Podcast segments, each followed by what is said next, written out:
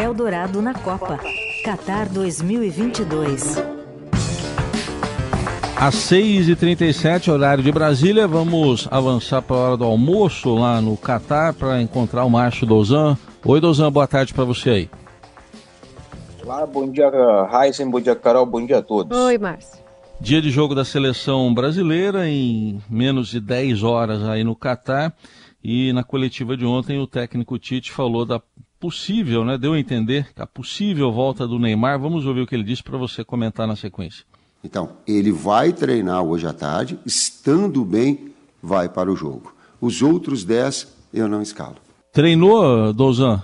treinou, o treino foi, como o Tite tem feito, o treino foi fechado, mas os primeiros 20 minutos, por ser véspera de jogo, obrigatoriamente aberto por determinação da FIFA. E nesse período a gente pôde ver o Neymar é, fazendo aquela roda de bobinho, depois fazendo um aquecimento, treinou normalmente, estava sorridente, é, bem disposto. Então, sim, o Neymar vai, vai para o jogo hoje, até porque o Tite foi indagado é, assim, havia uma boa chance do Neymar é começar no banco de reservas, né? Era inclusive a expectativa de todos nós que estamos aqui acompanhando a seleção. E, e se a partir de hoje começa a fase de mata-mata para o Brasil, é, tem que vencer o jogo para seguir. Se der empate, prorrogação, mais 30 minutos e aí possivelmente pênalti. Então existe aquela dúvida, tá, mas e se o Brasil empatar e for para prorrogação, serão 120 minutos. O Neymar com certeza não vai ter condições de jogar esse tempo todo é, em função de ter ficado nove dias somente fazendo fisioterapia. Aí indagaram o Tite depois, que ele disse que o Neymar se treinando iria para o jogo, se ele colocaria o Neymar do início ou em determinado momento do jogo em função do, do risco né, de, de haver uma, uma prorrogação. E o Tite falou assim, eu prefiro jogar com o meu melhor desde o início. Então o Tite apesar de ter dito, ter feito a ressalvar, em treinando bem ele vai jogar, o Tite confirmou que o Neymar vai jogar hoje e vai jogar a partir desde o primeiro minuto, porque a resposta que a seleção brasileira deu sem ele nas duas últimas partidas foi muito ruim, né, Raíssa e Carol? Super. Aliás, é, a volta do Neymar não significa que ele vai ter fim aí com alguns problemas, vai continuar tendo que improvisar a, o corte, por exemplo, do Alex Telles é, vai fazer com que ele também tenha que lidar com algumas adversidades, improvisar ali no setor, não? É, porque o Tite ele perdeu, é, aí é infortúnio mesmo, de cinco lesões que o Tite teve ao longo dessa primeira, primeira fase, três envolveram laterais, né? O Alex Telles, como você mesmo falou, acabou sendo cortado, ele que é o reserva na lateral esquerda. O titular, o Alexandre, ele teve lesão muscular no segundo jogo e não se recuperou para hoje. Então ele está fora do jogo. Então o Tite tem dois laterais apenas é, disponíveis, dois laterais de ofício disponíveis para hoje. O titular Danilo, da lateral direita, que se recuperou em tornozelo, e o Daniel Alves, que seria o seu reserva imediato. O Danilo, ao invés da direita, vai ter que ser improvisado na esquerda. Ele vai jogar no lugar justamente é, do Alexandre, que ainda não se recuperou, e do Alex Telles foi cortado. Então o titular da direita hoje vai jogar na lateral esquerda. É, não é um improviso assim muito grande, porque o Danilo já foi lateral esquerdo é, na Juventus e no Manchester City, então ele já reconhece, ele conhece aquele setor, não é um improviso muito grande. Só que isso vai obrigar o Tite a botar um improvisado lateral direita. Ele vai colocar o Edno Militão, provavelmente, né, é, na função da direita, ele que é zagueiro, ele que fez essa função na partida diante da Suíça no segundo jogo, porque o Daniel Alves, que seria a opção automática, não teve um bom desempenho na sexta-feira contra o, a seleção de Camarões, e é pelo lado do Daniel Alves, ou no caso agora do Edwin Militão, que joga o principal jogador é, da seleção coreana, né, que é o atacante Son, ele é um ponta esquerda, ele joga ali pelo lado da defesa do Brasil, então o Tite vai improvisar hoje o Éder Militão é, na lateral direita novamente. E, e só para uh, uh, falar do adversário, então, você citou a Coreia aí, o Tite deixou transparecer alguma preocupação com a Coreia, especialmente com o som? É, o Tite ele falou na sexta-feira é, uma coisa muito curiosa, só para o pessoal dar, dar um contexto. É, antes do jogo do Brasil na sexta-feira contra Camarões, é, estava acontecendo simultaneamente o jogo é, do Uruguai com Gana e de Portugal com a Coreia do Sul.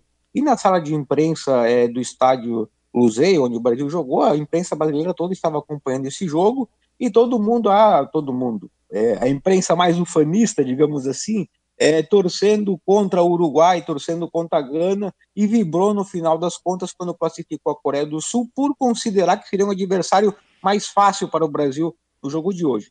O Tite foi indagado sobre isso depois daquele jogo é, contra Camarões na sexta-feira. Ele falou assim: bom, é, a Coreia do Sul ganhou de Portugal, Camarões ganhou do Brasil, é, a Tunísia é, ganhou da França reserva, enfim. É, então ele, o Tite falou, os resultados falam por si só. Eles não, ele não considera que o jogo com a Coreia do Sul seja um jogo fácil e o, tanto ele quanto o Thiago Silva, eles lembraram no amistoso que o Brasil fez em julho por 5 a 1 é, que o Brasil venceu por 5 lá na Coreia, mas eles disseram, ó, esse jogo não é parâmetro. Vamos ouvir então o Thiago Silva.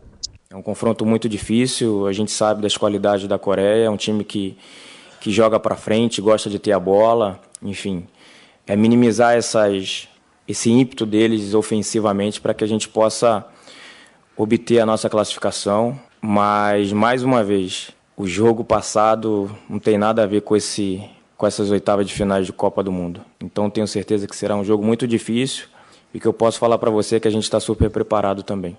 Tá aí. É, em, relação, em relação a esse jogo que ele falou, jogo passado do 5 a 1 o Kleber Xavier, auxiliar do Tite, lembrou na sexta-feira que seis jogadores que atuaram contra Portugal não estavam nesse jogo é, lá da Suíça. Então é mais da metade do time é uhum. diferente é, em relação àquela goleada por 5 a 1 e de novo, é uma Copa do Mundo. Com certeza a Coreia do Sul não vai jogar é, da mesma maneira como jogou é, em junho. E vale lembrar que na sexta-feira foi um time que se superou, é, saiu perdendo para Portugal e virou o jogo nos acréscimos. A grande vantagem do Brasil, isso tem que se ressaltar, é que o time está muito mais descansado que a Coreia.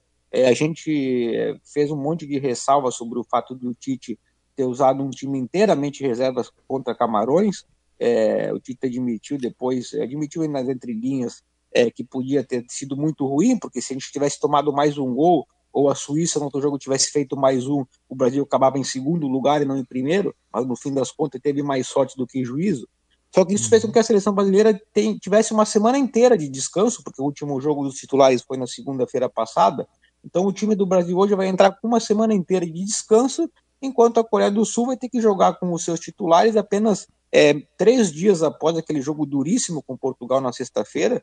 Eles, os jogadores tiveram descanso no sábado de manhã, mas estão ali é, dois dias e meio de recuperação. E o Thiago Silva falou ontem, ele disse, é, teoricamente o Brasil está melhor porque dois dias e meio é pouco para um atleta é, se recuperar, né, falando em relação à Coreia do Sul. Então essa talvez seja a grande vantagem do Brasil para o jogo de hoje. Claro, o retorno do Neymar, que a gente vai ter que esperar para ver é, quais é, sua, sua reação, né, depois de dez dias é, sem jogar, se, se ele vai estar é, no seu auge físico e técnico, mas a grande vantagem do Brasil acaba sendo justamente o fato de ter uma semana é, de descanso contra apenas dois dias e meio dos sul-coreanos. Sim.